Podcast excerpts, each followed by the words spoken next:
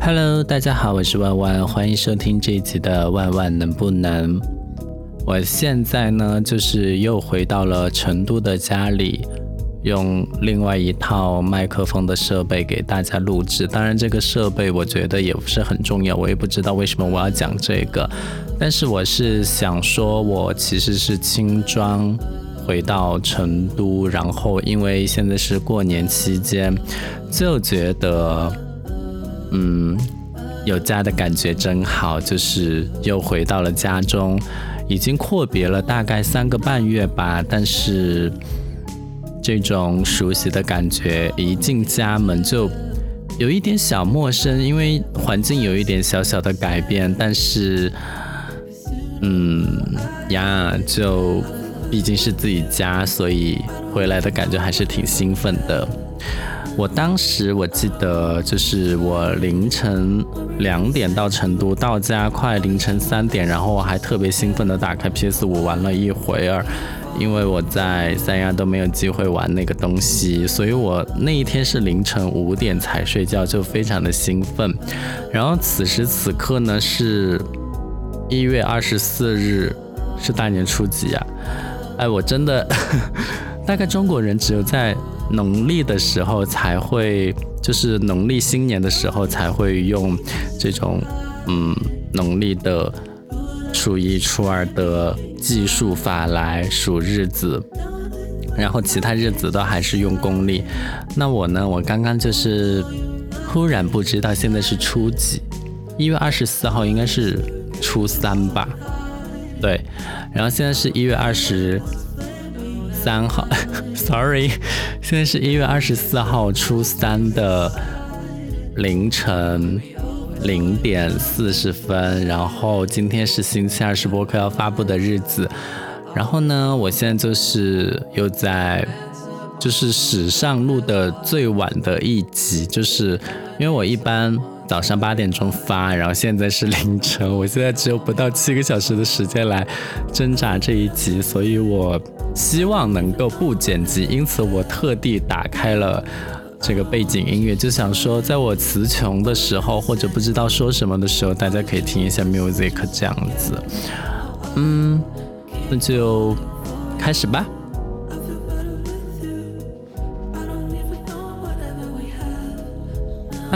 调整一下坐姿。然后呢，我想分享的第一个故事就是。新年来了，一定要大扫除。就是删人，在微信通讯录里删人，真的是有帮助的。我以前就是很少做这件事情，就是我觉得你好像要删一个人，你没有必要真正的去删除他，你只需要就是在心里面默默的关上与他联系的那一道墙，所谓的心墙。你的心有一道墙，对，当我们关上心墙的时候，跟那个人就可以彻底断联，而删不删真的无所谓。但是我现在就是发现，删人其实真的是有用的，它有助于你真实的、真正的忘掉这个人。因为如果你不删他，他 maybe 可能会在你的朋友圈里出现，maybe 你偶尔想到了。的时候，你会去翻一下他朋友圈。maybe 你找人输入某个关键词，手划过通讯录的时候，也会看到他。这样的话呢，就会，嗯，我不知道啊。但是人，我觉得人的潜意识是很强大的，说不定某一个午夜梦回，你就在梦中跟他相见了。但如果这个人是一个你不喜欢的人的话，这件事情就是一件很可怕的事情。所以我觉得在微信里面删人是。很有必要的。然后我刚刚就是删掉了一个人，因为我最近就经常会，也不是说想起吧，但是经常会看到另外一个人就想到他，但是我很明显的我不想再想到他，我已经跟他有几年没有联系了。这种人就是属于我的黑历史的一种，所以我就 删掉了他，因为我想就是。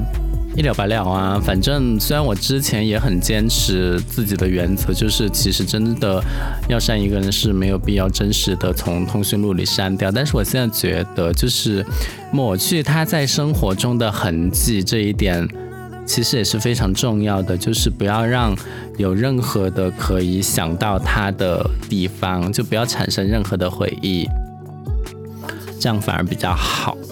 所以呢，就是删除烦恼，轻轻松松的迎来可爱的兔年。希望今年能够遇到更多的桃花吧。虽然之前就是删掉的那个也是过去几年某一个时刻的桃花，唉，为什么就老是这样呢？就是桃花，嗯，感觉还有，但是就是不持久。我跟你讲，我就是这次回来都还有一个嗯所谓的基友想跟我见面，但是呢，我觉得他对我不是真正的感兴趣，因为虽然他一直在约我，但是他从来不说时间，或者说之前说了一个大概的时间，但是。当到达了那个大概的时间之后，他也开始玩消失，就是开始不联络。就比如说，他其实在我回来之前，他有在我的 friend circle，就是朋友圈 下面留言，就是问我什么时候回来，然后说，嗯，我们大概初三、初四可以约吧。然后其实现在已经初三了，就是他也没有联系我，所以我今天又主动联系了他，我就说。啊，我我说的今天其实就是初二，然后我今天就联系了他，我就说，嗯，咱们是不是明天就要见面了？然后他说，哦，是哦，嗯，我晚一点再跟你说时间吧，就今天晚上再跟你说时间。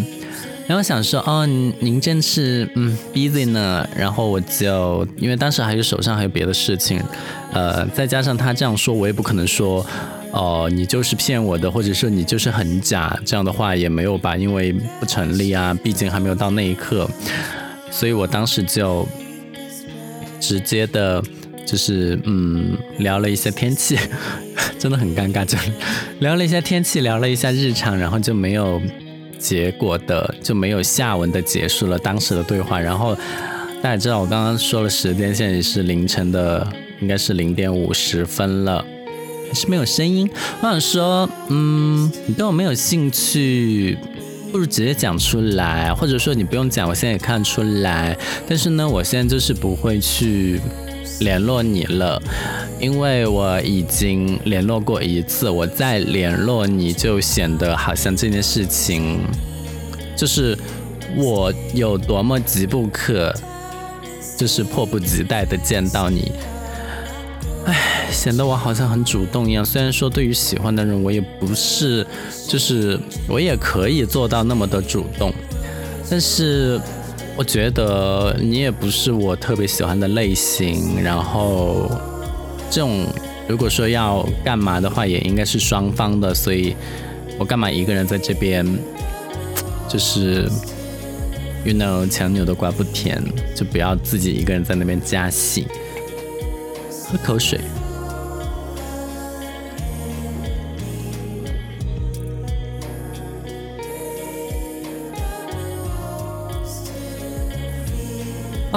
然后我回来这几天我都做了啥呢？我之前不是讲到，嗯，我第一天五点过睡嘛，但是。十点过就起来了。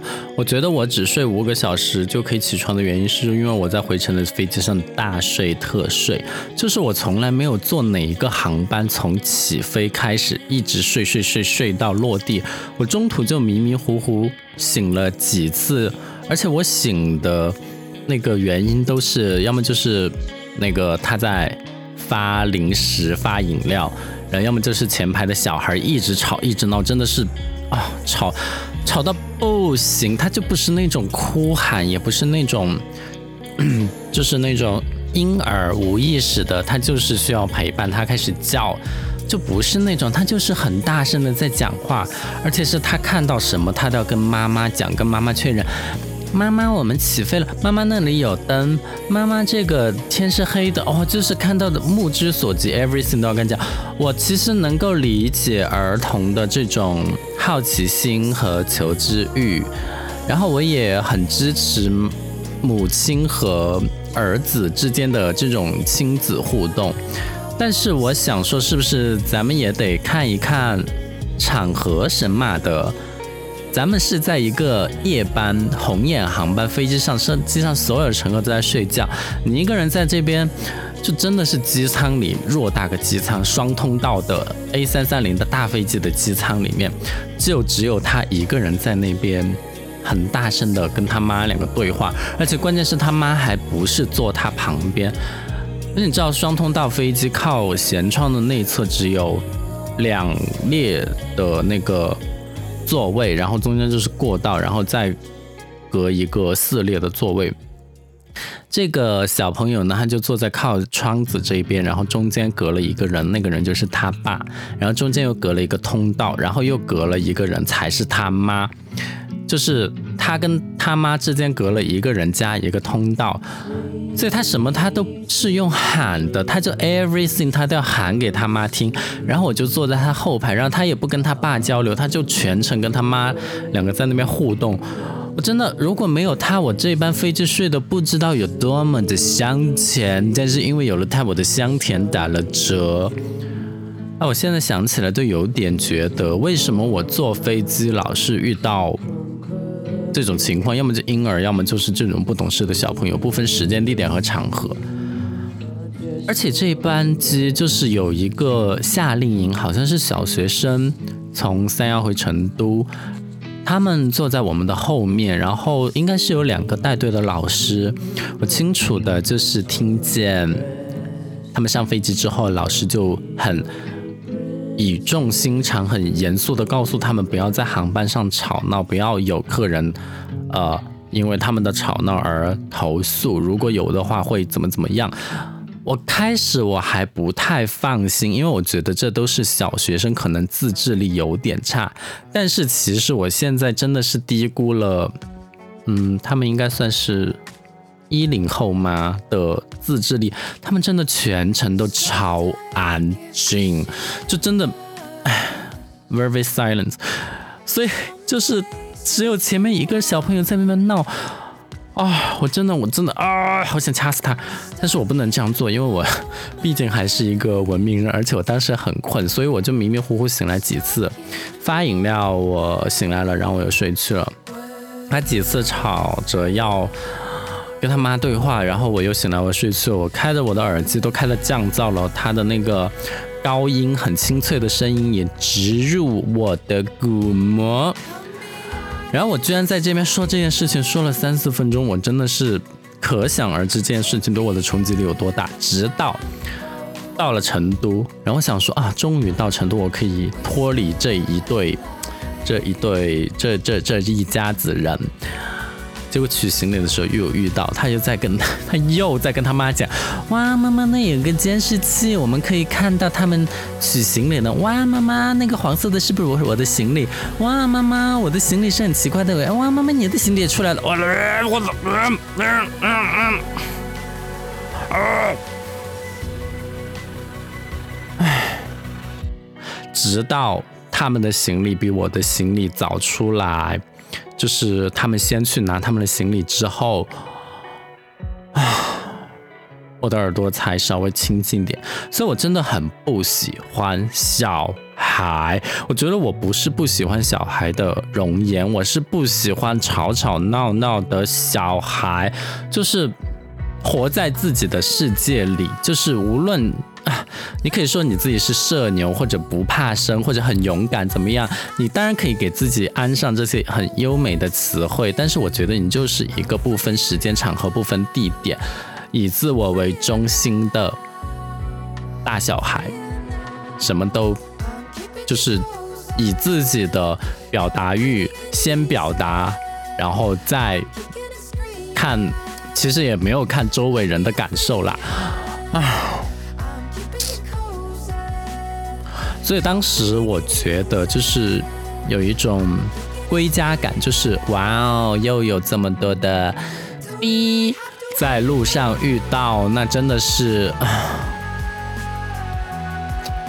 我居然做了一个人工的消音，因为我确实这一集我就是不想后期，就是我录出来什么样子就是什么样子吧，我录到半个小时的时候，到时候放到哪一首歌，然后我们就在那边听。对，唉，我要打嗝了。那我今天晚上就是跟我妈去吃我们那个家乡那边的一个串串，其实它也不是非常的知名，因为我们要吃另外一个火锅。啊，但是没有吃到，所以说它旁边在它旁边开的这家串串香，哇哦，它的那个土豆片真的是太好吃了，上面撒满了满满的干辣椒，哇塞，我现在说着我都在流口水，这怎么弄？我从来没有看到过哪一个。就是，呃，串串香里面的一个单点的土豆片，上面可以撒满那么大一片的鲜红的辣椒，就仅仅是把辣椒淋在土豆片上，我就觉得很好吃啊。当然，maybe 有的人觉得很可怕，或者会觉得第二天会菊花开，但是对于我这种无辣不欢的人来讲，哦，你知道三亚那种地方，除了海鲜，就偶尔会他做一些川菜料理或者牛肉面。牛肉面就是我觉得是他会经常经常做的一种川菜了。但是我想说，三亚那些川菜都超难吃，真难吃到爆，包括麻辣烫。哦，在这里没有说杨国福不好吃的意思，就是那个白的骨汤。非要把它说成是麻辣味，然后再就是让我来吃我，我现在我其实也接受了啦，就那个骨汤要喝啊，其实也有一股味道，就是有一种风味，但是我现在我是觉得算个屁，那真的算个屁，跟四川的真实的麻辣烫比起来，所以我今天吃了那个超级嗯把干的辣椒。粉倒在上面的那个我不知道叫什么名字，可能是那家店自创的菜。然后我也吃了火锅粉，我也吃了串串，然后吃到了暌违已久的莴笋叶子，也就是凤尾。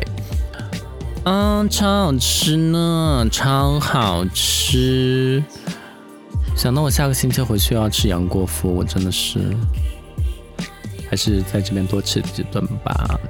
最后我想说，嗯。不知不觉间又发现了成都的一些美好之处，就是我除夕那天晚上，我其实跟我妈去吃的是那个啥，就是那个酒店的自助。我们去了那个市中心，就是天府广场附近的一家奢华酒店，因为那家酒店的自助卖的特别便宜。我记得我当时还没走的时候，它平时的价就是三百八十八吧，两大一小。啊，就真的很便宜啊！什么奢华五星级酒店，自助餐才卖到人均一百多。等一下，我要吃个果冻。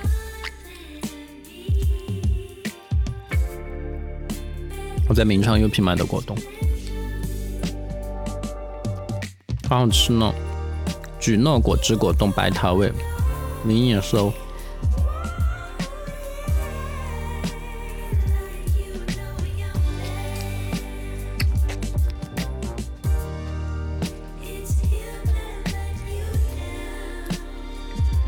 因为市中心的这些奢五酒店的自助，我多多少少都吃过，但是论菜式、论性价比，我觉得还是这一家酒店最高。而且你说你要除夕夜晚上去吃饭，除了几个连锁的大的品牌，maybe 它还开着门之外，其他的商场该关的关，那些个体户关的更是早，所以唯一能够。全年不间断、二十四小时营业的只有酒店的自助餐料理啊，当然你也可以说中餐厅什么的，反正就只有酒店才开门。所以年夜饭去酒店吃已经逐渐成为了我跟我妈的传统，已经连续三年这样做了。然后那家餐厅呢，就是非常的 local，就是很四川。它不仅有火锅，我觉得这些都是标配了，它还有钵钵鸡。而且今年它还有香肠腊肉。我其实我这个人不是一个特别爱奢华的人，但是就是因为我本人很喜欢很 basic、很 local、很基本的一些料理啊什么的，所以能够吃到这些我已经很开心。我吃自自助，我也不是说非要吃一点很特别的贵的东西。非要吃海鲜什么的。我本人不是一个喜欢吃海鲜的人，但是吃自助能够吃到不限量的火锅，能够吃到钵钵鸡，能够吃到烧烤这些四川的东西，我真的超开心。所以这家奢武酒店的自助提供这些，我真的是大吃特吃，特吃到爆。我们那天真的是扶着墙进，扶着墙出，所以呃。两个人，就是因为他那天价格有点不一样，一个人要二六八，两个人就是五百三、五百四的样子。所以呃，就是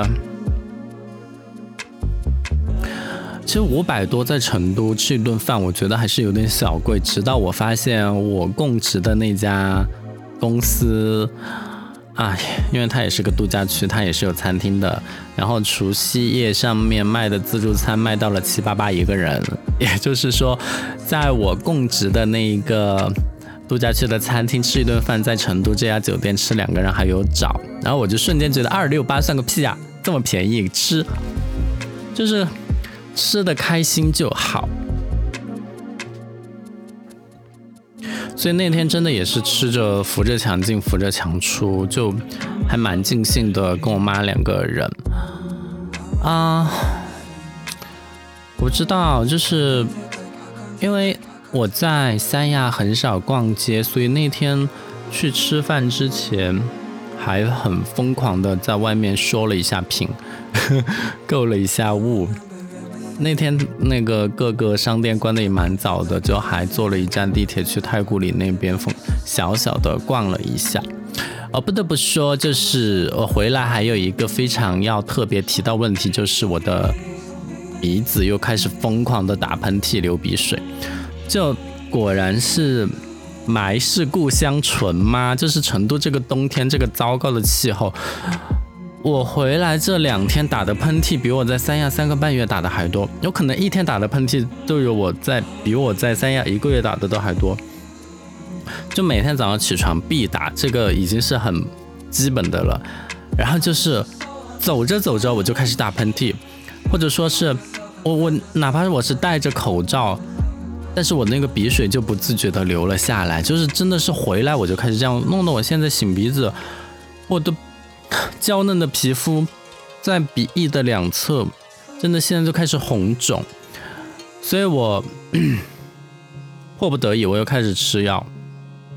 我不知道我听众有多少是过敏性鼻炎，或者说是嗯，明明就是有打喷嚏，但是还没有去没有去医院看病或者确诊什么的。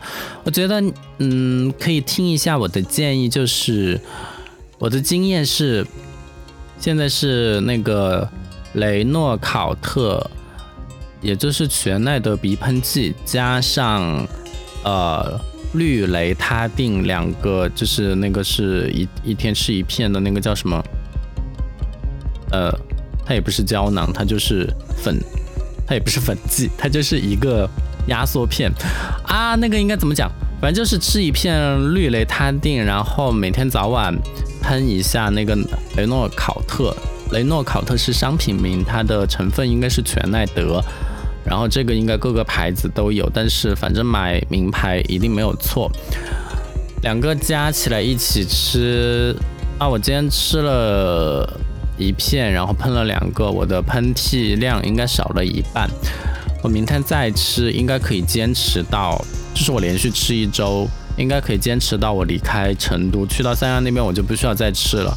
而我觉得这件事情真的很惨，就是对于一个过敏性鼻炎的患者来讲，你已经呼吸了清洁的空气，呼吸了那么久，然后你瞬间回来来一个猛的，就是你知道我家里我也，尤其是我这间房，我这间卧室三个月没有进来人，我妈是不会进来这间房的，所以里面的空气接近静止。灰尘倒是没有多少，就是没有我想象中那么厚厚的一层灰，但是其实还是有灰尘，这是肯定的嘛。唉，所以我的鼻子真的是阵亡，这两天完全就是失控，我必须要随时拿着纸巾，以免他打喷嚏或者怎么样。而且打喷嚏打完一个还不够，他起码打五六个、七八个这种，因为你打到，我觉得打到三个以上就明显是一种病态的表现，所以。如果有这种症状的朋友，我觉得大家可以结成一个什么鼻炎患者联盟之类的。但是最根本的办法还是去到一个没有过敏源的地方。我觉得我的过敏源就是不清洁的空气吧，毛屑还是啥的。哦，对猫反而还没有那么过敏，因为我之前去那个我妈家里看了，我之前养的那两只猫加我妈的猫，就是去看了那三只猫，就是吸了一下它们也还好，但是那个空气就是室内的空气和外面的空气不干净的话，我真的是会死。啊，所以我现在也在用药物治疗的方式让我挺过这一周，但是我觉得我最后还是会成会回成都的。虽然就是我现在也体会到了寒冷，然后嗯，就是你洗个手，那个冰水在那边，你甚至都不能很开心的很。很利索的去洗整个手掌，都是嗯，你伸一个小指头或者伸一根关节去，你哪根关节弄脏了，你就把那根关节洗了，就这样，就很尴尬。但是即使这样，我觉得成都还是非常不错的一个地方，就是。物流又便捷，我这我回来这两天，我家里我发现有缺什么东西或什么的，我直接在京东上下单，它真的送过来的时间超级快。因为我现在就是下单，偶尔它还是会弹出我在三亚的地址，然后上面就会有一行提示说什么受春节物流影响，你的订单可能会延迟到。比如说下周一，然后明明今天其实才周二，然后他就会这样说周一送达，然后我把地址瞬间切到成都，我现在家的地址，他就会写您的订单明天送达，连什么春节受受春节物流影响那行字都没有了。我觉得就是，嗯，大家还是要生活在一个发达的城市，就是配套的城市。你不要想说，就是啊，我生活在三亚，我离海滩好近，我可以随时看到海。就是发达城市有发达城市好处，就是它看海也很方便，因为它到三亚的航班非常的多，所以价票价也很便宜。你想看海，一千多块钱你就看到海了。你一年看个四五次也就腻了，根本看不了那么久。但是你在三亚这种穷乡僻壤的地方，哎，sorry。不好意思啊，我听众朋友，就是听众里面万一有三亚人，但是我真的觉得这里就非常的偏僻。三亚就是一个很偏僻的地方，然后也很落后，然后零售也不发达，各种生活配生活配套设施都缺乏，然后市政建设也很一般。我那个社保卡，我都起码交了三个多月，快四个月的社保，那个余额到现在都查不到，就不知道在干嘛。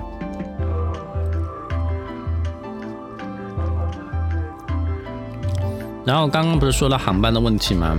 就是出发的航班又少，你到到时候你看嘛，今年出国的时候，如果要从三亚出发，机票不知道贵成什么样子。有的时候真的不是距离远就会贵，不一定，还是看供需量。你看成都飞曼谷，距离肯定比三亚飞曼谷远，但是因为航班多，所以价格便宜啊。你要是三亚飞曼谷只有一个航空公司在运营，哦，他不收你原价才怪。我在吃橘诺了。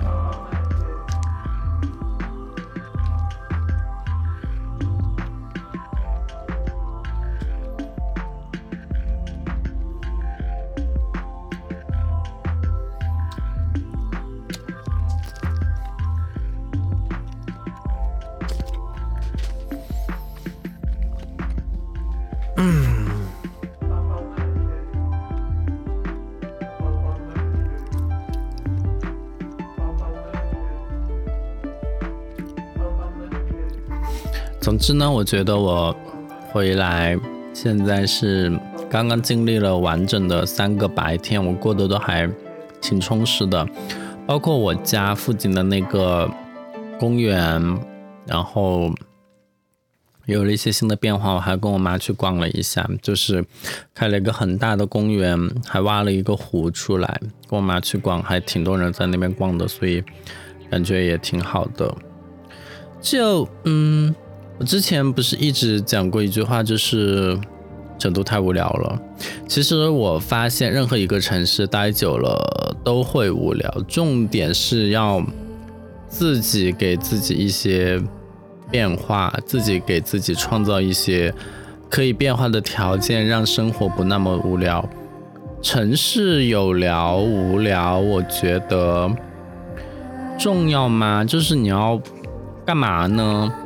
最主要的是自己的生活要有趣啊，而这个有趣，我觉得不一定是由城市来决定的，因为即使是在网红的城市，或者说是是现现在中冬天到了，全国人民都想去的三亚，哎，我觉得也就那样，就是待久了都一样。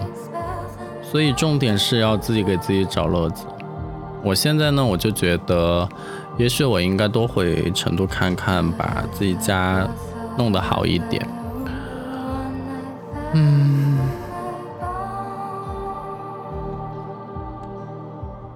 这应该就是我离家工作最大的意义吧，就是你去到另外一个地方，你体验到了不一样的生活，同时你也发现了家乡的美好。啊，当然，B 还是很多的，但是这个 B 哪里都有，因此呢，我觉得，嗯，调整一下自己的心态吧。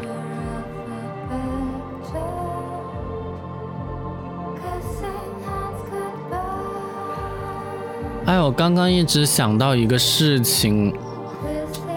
那突然间吃一个果冻又忘记了。如果我想起来我就说吧，如果想不起来的话，这首歌听完就拜拜。哦，我想起来了，但是我不知道这首歌能不能说完。就是啊，我今天回我妈家赶高铁又赶掉了，就是我真的。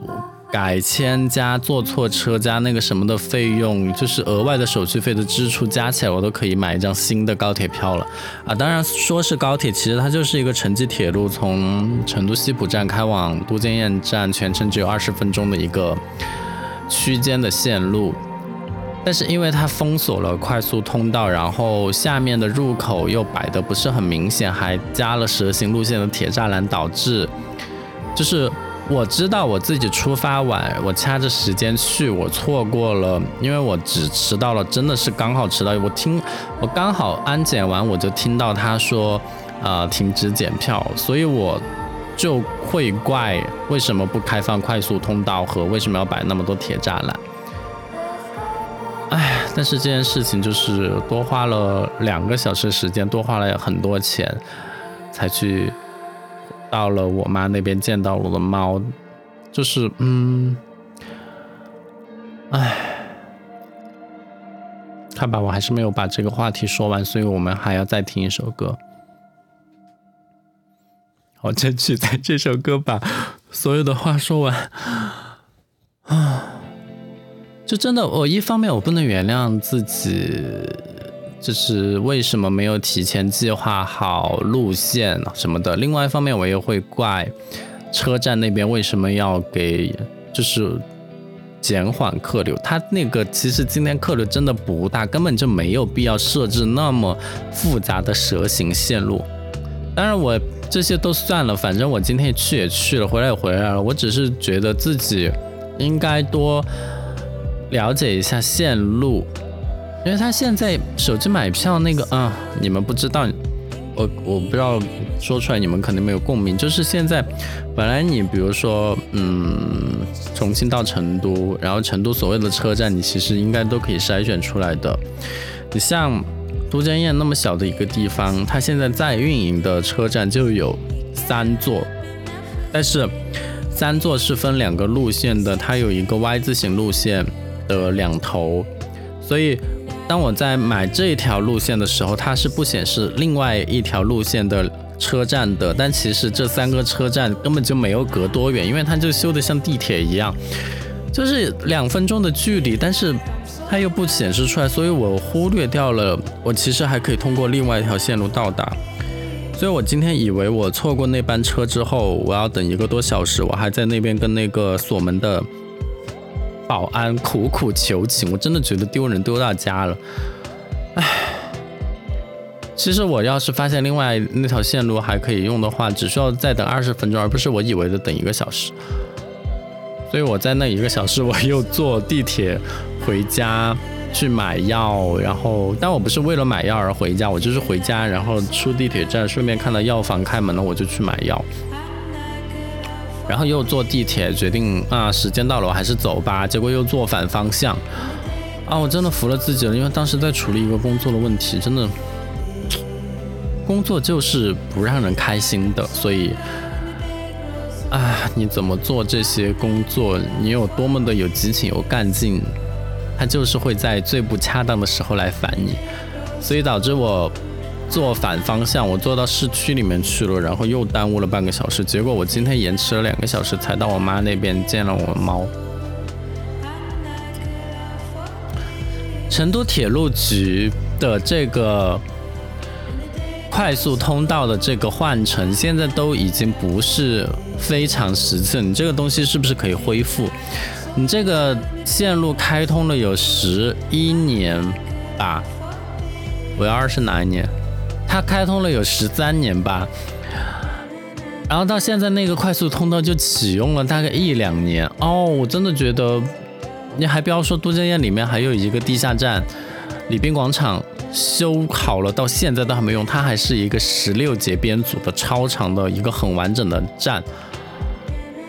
哎，算了，我今天说到这些，我都觉得大过年的不应该讲这些。但是呢，就是希望通过这一集分享一些自己在旅途中的见闻，以及对家乡的感受，来记录这一切。所以感谢大家的收听，我们下一集再见，拜拜。